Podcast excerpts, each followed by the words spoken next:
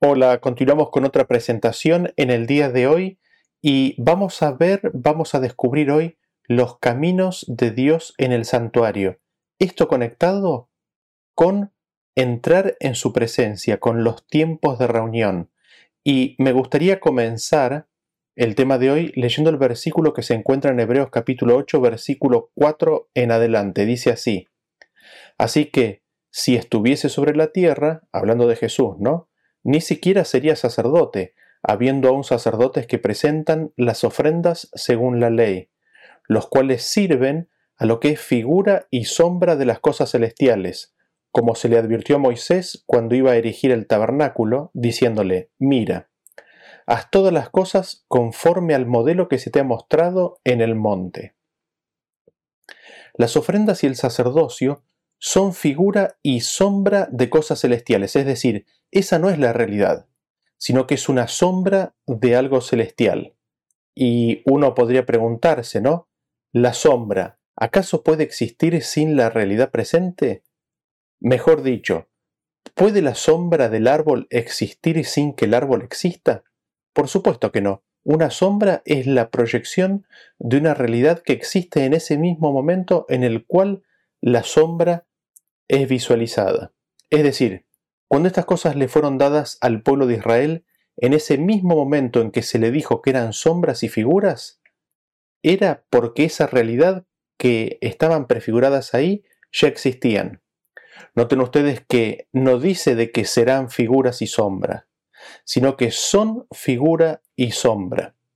Lo que tipificaba el sacerdocio eran realidades celestiales, actuales y propias a los días de Moisés. Lo que tipificaban las ofrendas eran realidades celestiales actuales y propias a los días del pueblo de Israel. Y lo interesante es de que este hecho se les advierte, se les dice. Lo que ellos iban a hacer como parte del sacerdocio del viejo pacto y el servicio del santuario era una figura y sombra de realidades que ocurrían en ese mismo momento e instante. Y así es como el Evangelio les fue predicado a ellos, porque en Hebreos 4 se nos dice, sabemos que Moisés les explicó y les dio el Evangelio al pueblo de Israel. Él les explicó lo que estas sombras simbolizaban. Ahora fíjense cómo lo presenta el siguiente versículo que se encuentra en Hebreos capítulo 10, a partir del versículo 1. Dice así, porque la ley teniendo la sombra de los bienes venideros, no la imagen misma de las cosas, nunca puede, por los mismos sacrificios que se ofrecen continuamente cada año, hacer perfectos a los que se acercan. Ahora este versículo es más amplio y nos habla acerca de la ley, es decir, nos está hablando acerca de la Torah del Pentateuco, y nos dice que esta ley tiene la sombra de los bienes venideros. La ley no tiene la imagen de las cosas mismas, sino tan sola tan solo de sombras que son futuras. Y así vemos en estos dos versículos que las sombras son establecidas como medio, como canal para entender, comprender y recibir la realidad celestial de ese mismo momento. Y de estos dos versículos me gustaría resaltar la temporalidad contenida en las sombras. En primer lugar, y específicamente en lo relacionado con la administración sacerdotal, los sacrificios y las ofrendas eran sombras de, realidades que ocurrían en ese mismo momento, en ese mismo instante. Y en segundo lugar, la ley y estos servicios, en sus sombras, también eran realidades de bienes que temporalmente serían venideros, es decir, que estaban en el futuro. Ambos conceptos son realidad. La ley y los servicios sacerdotales y del santuario relacionados con los sacrificios y las ofrendas eran una sombra de realidades presentes como de bienes futuros por venir. Y al respecto y como para ilustrar y hacer claro el punto que queremos hacer, consideremos el caso de un israelita que había pecado y que como señal de arrepentimiento llevaba un cordero al santuario, el cual era muerto y entregado como ofrenda por su pecado. El pecador allí confesaba su pecado y con sus manos mataba al cordero, y el sacerdote continuaba a partir de allí con el resto del ritual. La pregunta que nos hacemos es, ¿el pecador luego de ese proceso obtenía el perdón? ¿Sí o no? ¿El pecador era perdonado o tenía que esperar hasta, hasta después de la venida de Cristo y su muerte para obtener dicho perdón? Al respecto, la Biblia es clara y nos dice lo siguiente en Levíticos capítulo 6 a partir del versículo 1. Dice así. Habló Jehová a Moisés diciendo, Cuando una persona pecare e hiciere prevaricación contra Jehová, y seguimos en el 6, y para expiación de su culpa traerá Jehová un carnero sin defecto de los rebaños, conforme a tu estimación, y lo dará al sacerdote para la expiación. Y el sacerdote hará expiación por él delante de Jehová, y obtendrá perdón de cualquiera de todas las cosas en que suele ofender. El versículo es bien claro, ¿no es cierto? Si alguno hubiera pecado y pidiera perdón de acuerdo a lo establecido en el servicio del santuario, obtenía el perdón en ese mismo momento, en ese mismo instante. Es decir, el sacerdocio, el servicio del santuario y el sacerdocio era sombra de una realidad que existía en los mismos días en los cuales se ejercía ese ritual y el ritual era una ilustración de realidades que en ese momento en el cielo eh, eran efectivizadas. El pecado era expiado, él mismo obtenía el perdón ahí. Algo en el pecador también ocurría. En ese sentido, las tareas y actividades del servicio del santuario terrenal, con sus ritos y ceremonias, no eran actividades que Dios les había dado para que no se aburrieran, no eran actividades sin sentido para que llenaran su tiempo. No, todo lo contrario, eran todas actividades que buscaban mostrar y enseñarle al pueblo de Dios la obra que Cristo estaba haciendo por ellos. Al respecto me gustaría que notemos lo siguiente. En Números capítulo 28, a partir del versículo 3, dice así, Y les dirás, esta es la ofrenda encendida que ofreceréis a Jehová. Dos corderos sin tacha de un año, cada día será el holocausto, el holocausto continuo. Un cordero ofrecerás por la mañana y el otro cordero ofrecerás a la caída de la tarde. Y la décima parte de una efa de flor de harina, amasada con un cuarto de un hin de aceite de olivas machacadas en ofrenda.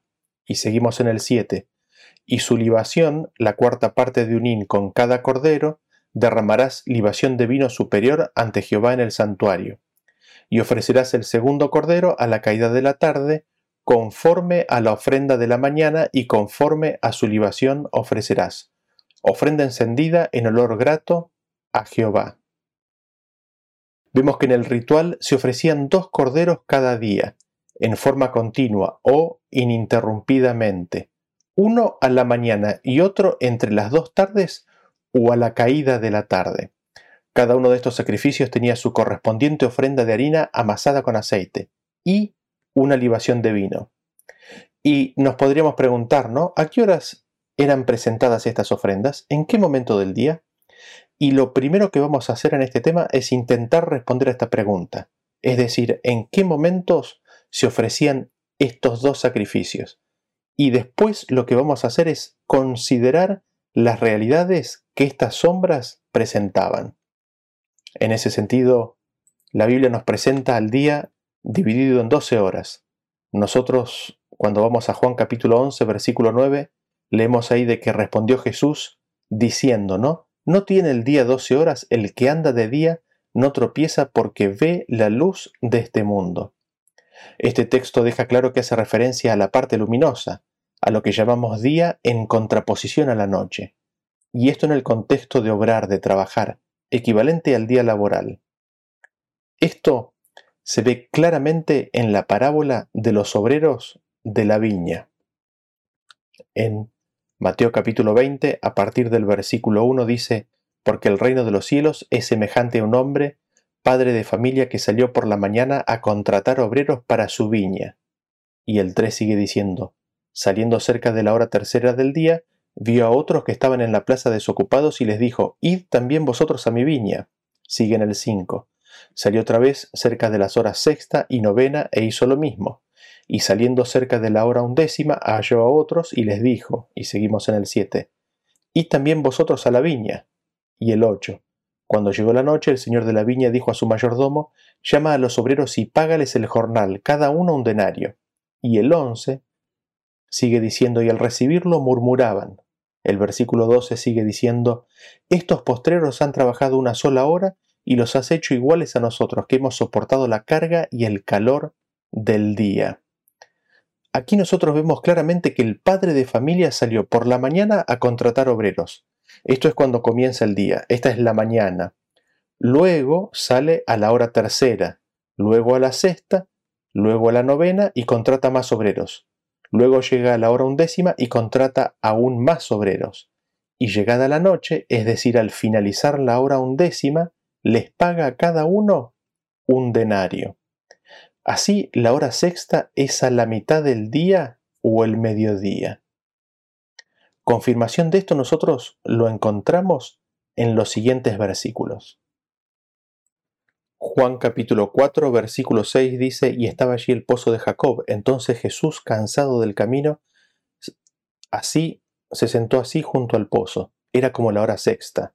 Vino una mujer de Samaria a sacar agua, y Jesús le dijo, dame de beber, pues sus discípulos habían ido a la ciudad a comprar de comer.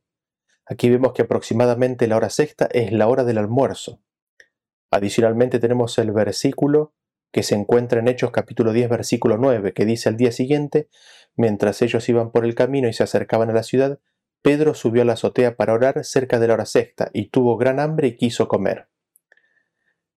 Viendo estos versículos y teniendo en cuenta que el sol en Israel sale y se pone aproximadamente entre las 6 de la mañana y las 6 de la tarde, tenemos que bíblicamente el día, el día comprendiéndolo como el periodo de luz, se dividía en 12 partes. Esas partes se llamaban horas.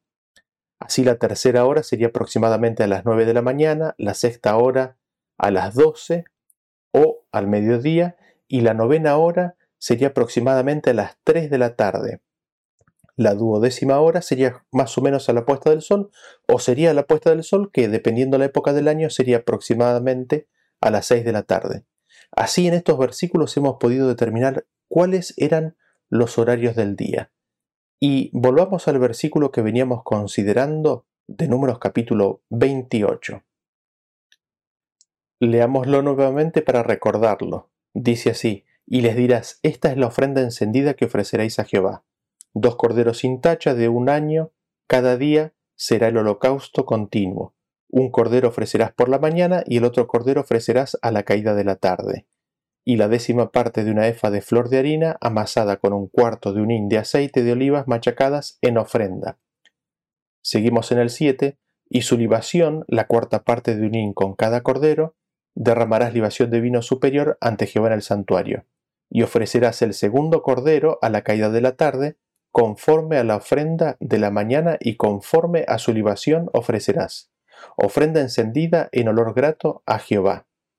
Así vemos que había un sacrificio matutino y otro vespertino, esto en forma continua, todos los días. Y estos sacrificios eran presentados a la hora tercera del día, que serían aproximadamente a las nueve de la mañana, y a la hora novena del día, que serían aproximadamente a las tres de la tarde. Y habíamos dicho que esto era sombra de realidades que ocurrían en ese mismo momento y que también era sombra de bienes venideros, es decir, que eran proféticos en su naturaleza. Veamos en primer lugar en el servicio matutino y vespertino la sombra de los bienes que eran venideros, es decir, de aquellos que eran proféticos en su naturaleza, para aquellos que recibieron esta instrucción. Y esta profecía nosotros la vemos cumplida en la vida de Jesús. Nosotros leemos en Marcos capítulo 15, versículo 25, que dice que era la hora tercera cuando lo crucificaron. A la hora en que se hacía el sacrificio matutino, a esa hora, Cristo fue crucificado. ¿Y qué fue lo que dijo Cristo? En ese momento lo encontramos en Lucas 23, 24, en ese momento Jesús dijo, Padre, perdónalos porque no saben lo que hacen.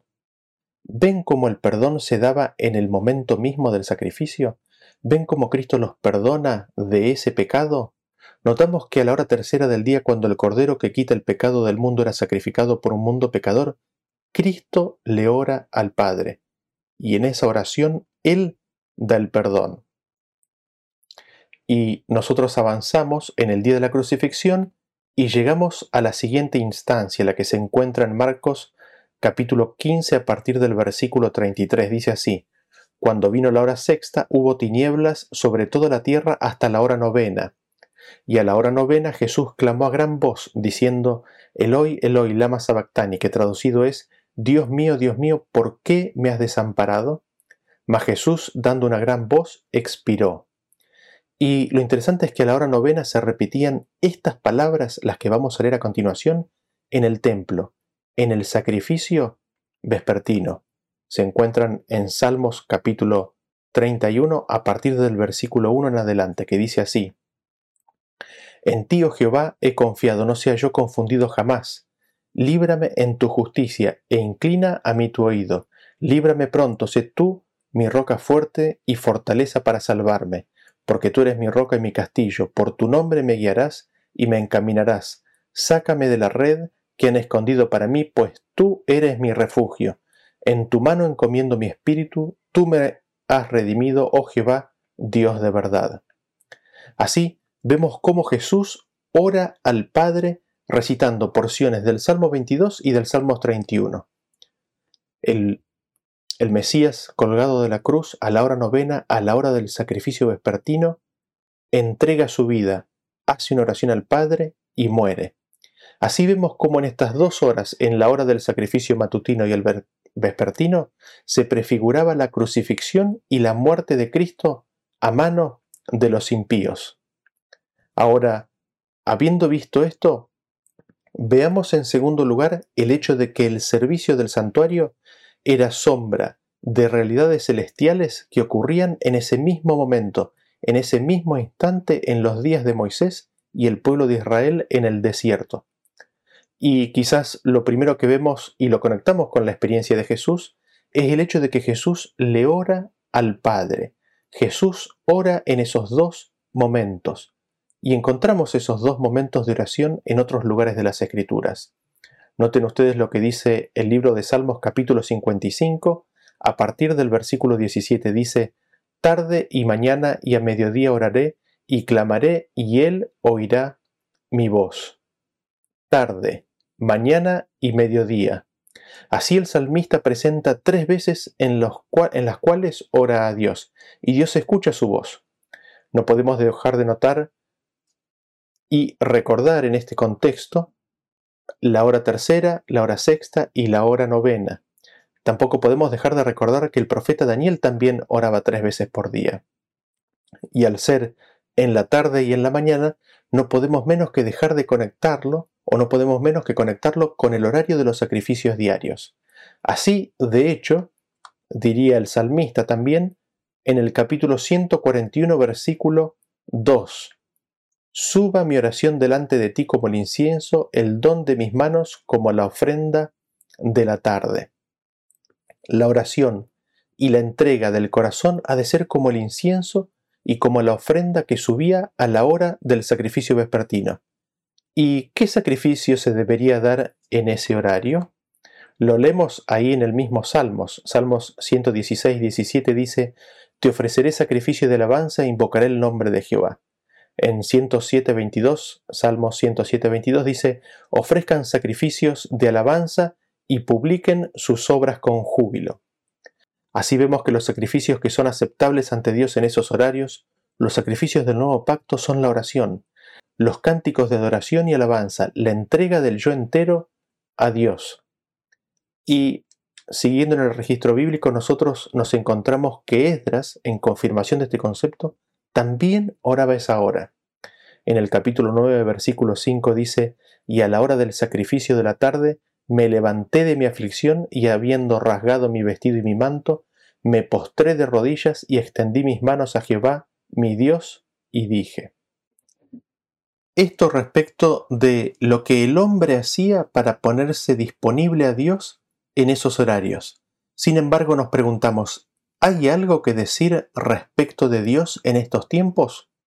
Por supuesto que sí, y para eso volvemos al versículo de números 28 que hemos leído recién. ¿Qué es lo que notamos ahí? De que a la hora del sacrificio matutino y vespertino ocurrían ciertas cosas. ¿Qué es lo que ocurría? En primer lugar, se sacrificaba un cordero, y la sangre era vertida para limpieza de pecado. Se ofrecía una medida de harina amasada con una medida de aceite, y también se ofrecía una libación de vino. ¿Y qué es lo que vemos aquí? ¿Acaso no vemos los símbolos del pacto viejo y el pacto nuevo juntos? El cordero era inmolado y la sangre se aplicaba al santuario y era ofrecido pan y vino. Por un lado tenemos el sacrificio del cordero, pacto viejo. Por el otro lado tenemos pan y vino, una santa cena. Esta era ofrecida por el sacerdote. ¿Y qué significa todo esto? ¿Son estas ceremonias vacías de significado? Por supuesto que no. ¿Qué simboliza la sangre derramada? Y al respecto leemos Mateo capítulo 25, 26, versículo 26. Y mientras comían tomó Jesús el pan y bendijo y lo partió, y dio a sus discípulos y dijo, Tomad, comed, esto es mi cuerpo. Y tomando la copa y habiendo dado gracias, les dio, diciendo, Bebed de ella todos, porque esto es mi sangre del nuevo pacto que por muchos es derramada para remisión de los pecados. El pan es el cuerpo de Cristo, la sangre de Cristo es la sangre del nuevo pacto, que es derramada con una finalidad específica. Es para que el hombre sea perdonado y sea, y sea librado de su pecado. Cristo mismo en Juan capítulo 6 dijo de que era necesario comer la carne y beber la sangre del Hijo del Hombre. La carne y la sangre de Cristo es verdadera comida y verdadera bebida. Este comer la sangre y la carne del Hijo de Dios está tipificado por el sacerdote ingresando en el santuario durante el servicio o el sacrificio matutino y vespertino. El que come la carne y bebe la sangre permanece en Cristo. Y Cristo nos amplía y explica esto cuando nos dice de que el Espíritu es el que da vida, las palabras que Cristo nos habla son Espíritu y son vida. Recordemos que en la sangre está la vida, y Cristo al darnos de su Espíritu y darnos de su palabra, nos da su vida. En el pacto nuevo desaparece el pacto viejo, que es el sacrificio de animales, pero permanece el pan y el vino.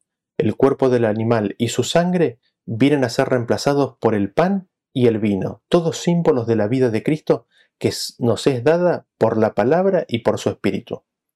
Respecto del pan, Cristo mismo dijo en el libro de Juan, capítulo 6, versículo 35.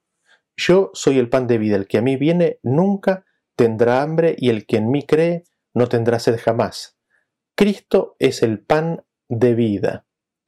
Cristo es el pan del cielo. Recibiéndolo Él, recibimos vida. Y Jesús sigue diciendo a partir del versículo 47, De cierto, de cierto os digo, el que cree en mí tiene vida eterna. Yo soy el pan de vida. En el 50 sigue, este es el pan que desciende del cielo, para que el que de él come no muera. Yo soy el pan vivo que descendió del cielo. Si alguno comiere de este pan, vivirá para siempre, y el pan que yo daré es mi carne, la cual yo daré por la vida del mundo. Cristo es el pan de vida, y la forma de ingerir, de comer este pan es creyendo en Él, es recibiendo sus palabras, es recibiendo su espíritu. Y volvamos al sacrificio matutino y vespertino de números 28. ¿Qué es lo que vemos ahí? Se sacrificaba un cordero, la sangre era vertida para limpieza de pecado e ingresada en el santuario. Se ofrecía una medida de harina amasada con una medida de aceite. ¿Cuánto? 1,2 kilos de harina más o menos y 0,9 litros de aceite aproximadamente. Eso a la mañana y otro tanto a la tarde. ¿Cuánto es esto en total?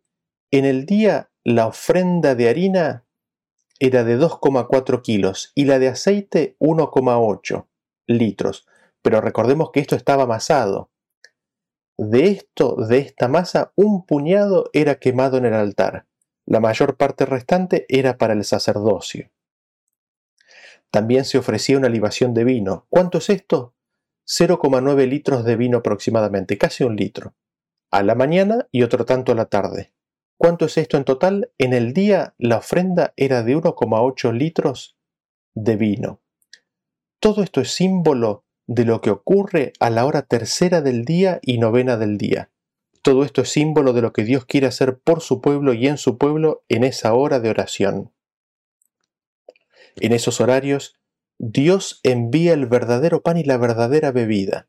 En esos horarios, para el perdón y limpieza del alma, para que sean ingresados al santuario del alma, Dios envía el Espíritu de Cristo.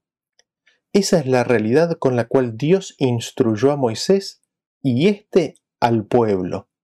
Lo hizo al enseñarles por medio del servicio del santuario lo que Cristo quería hacer por cada uno de ellos en su corazón, en ese mismo momento. Es en esos horarios de oración cuando Dios quiere manifestarse de forma señalada, al dar su presencia, al dar el Espíritu Santo.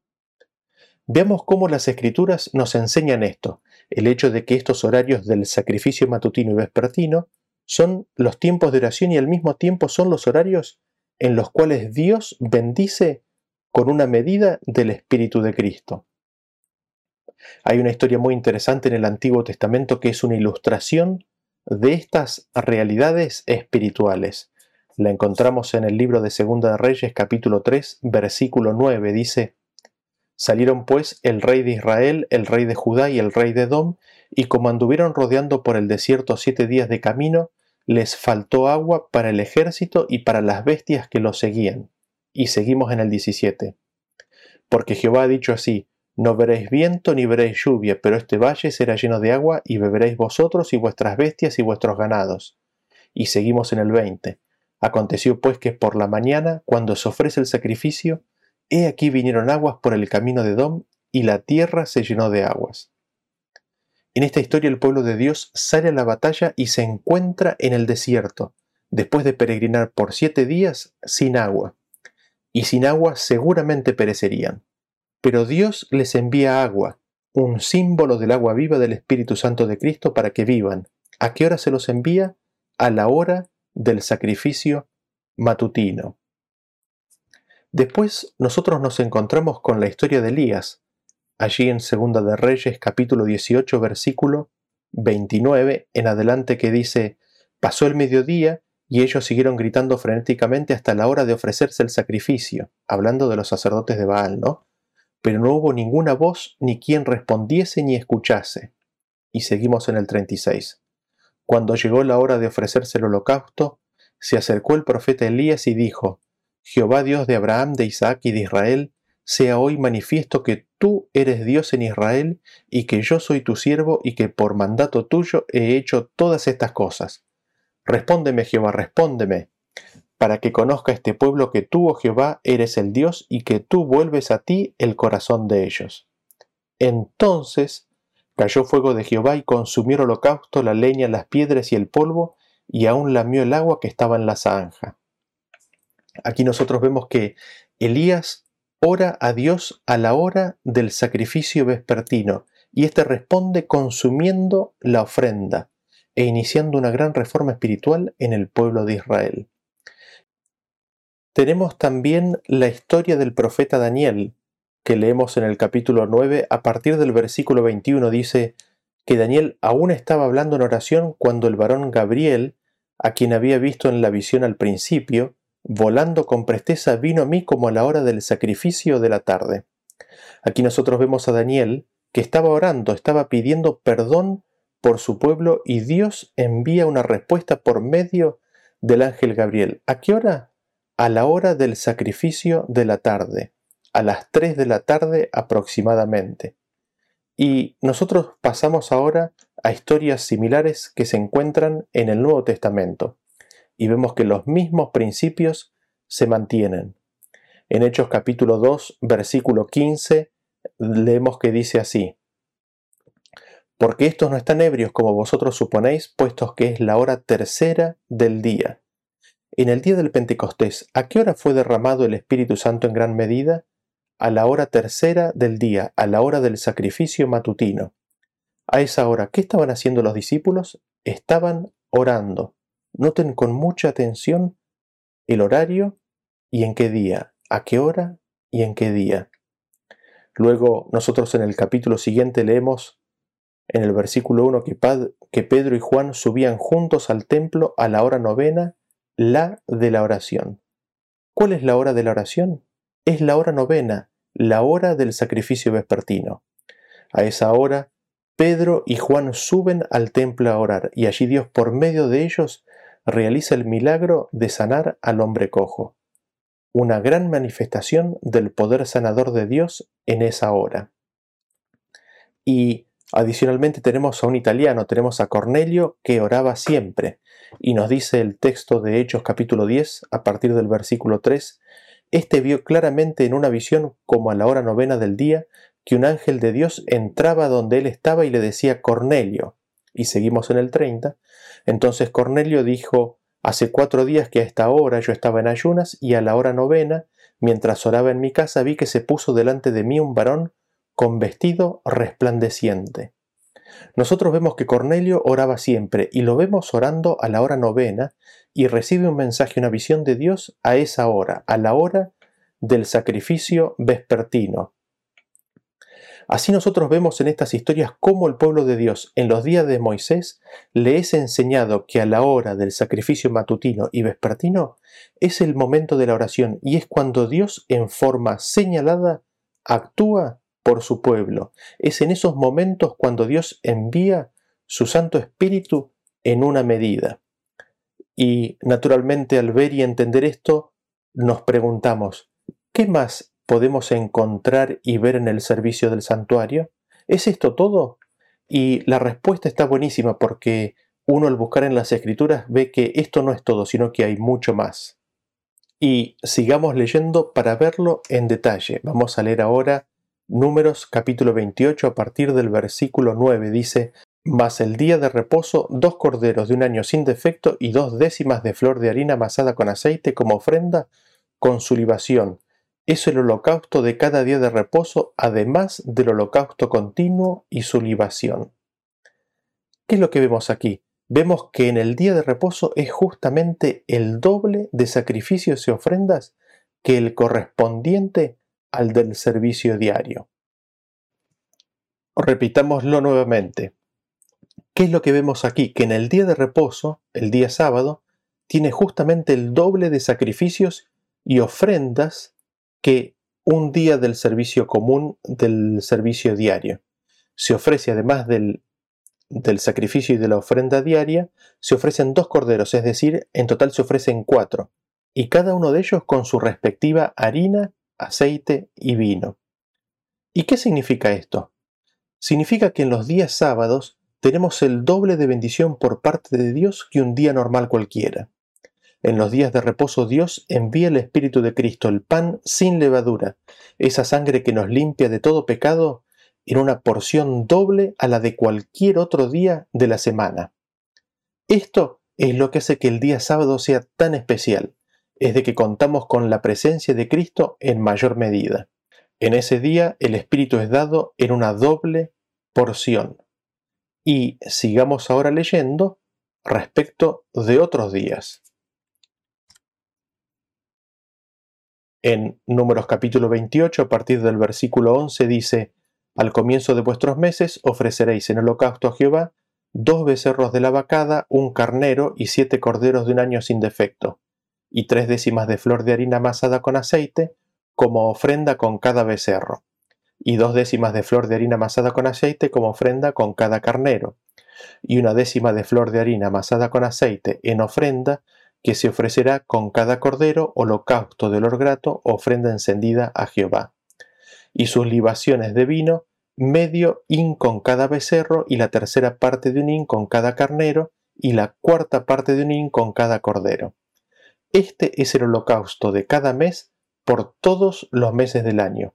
Y un macho cabrío en expiación se ofrecerá a Jehová, además del holocausto continuo, con su libación. ¿Qué es lo que tenemos entonces? Esta ilustración creo que lo va a hacer más claro.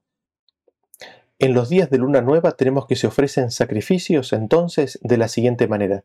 Dos becerros de la vacada con su correspondiente ofrenda de harina y aceite y vino. Un carnero con su correspondiente ofrenda de harina, aceite y vino.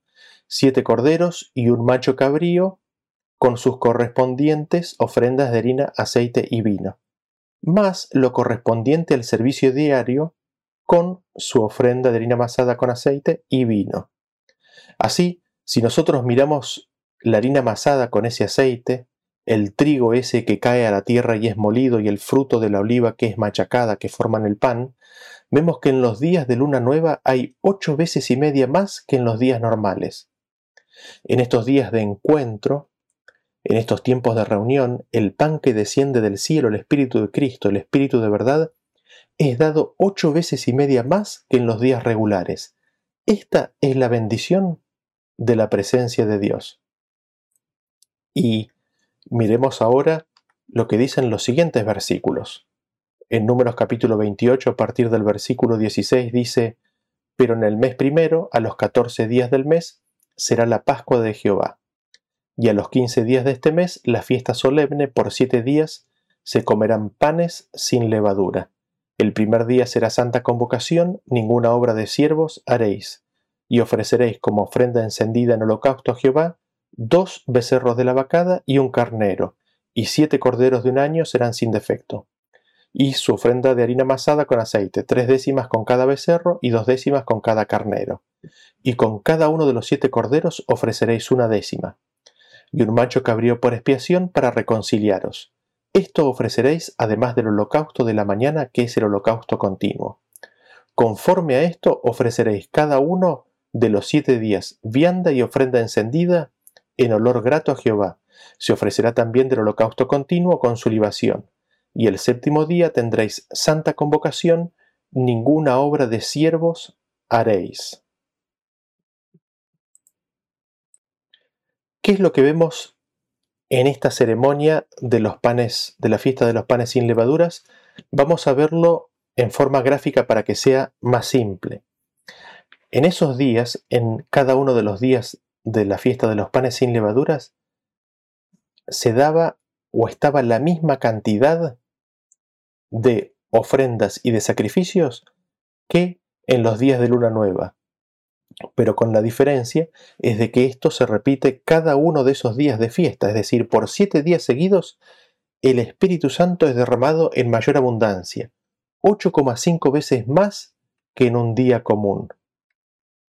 En total en esa semana se recibe una porción 60 veces más que la de un día común. Y nosotros vemos, por ejemplo, que se ofrecen 14 becerros, 7 eh, carneros,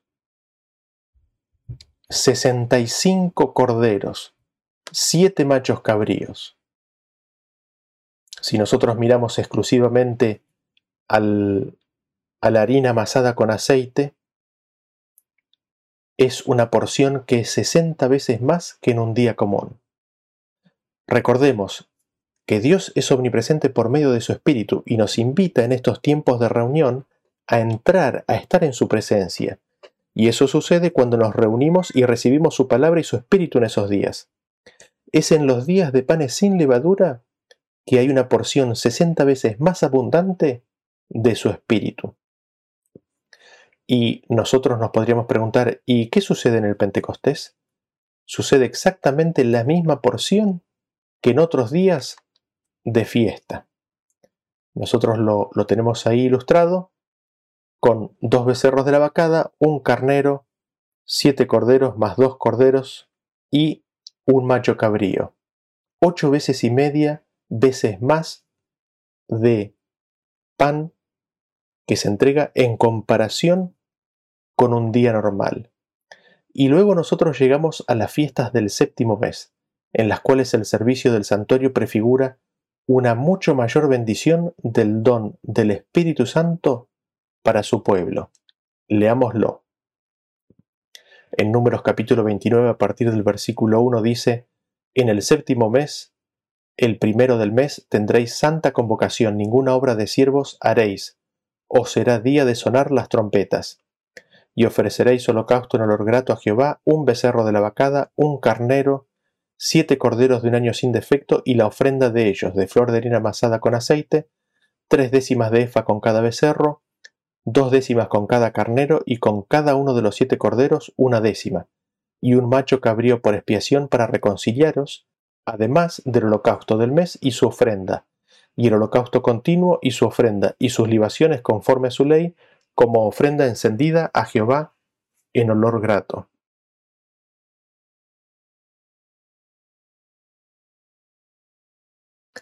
Esta fiesta, al caer en un día de luna nueva, además de tener las ofrendas y sacrificios propios a dicho día y al servicio diario, tiene las propias de su fiesta, de la fiesta de las trompetas.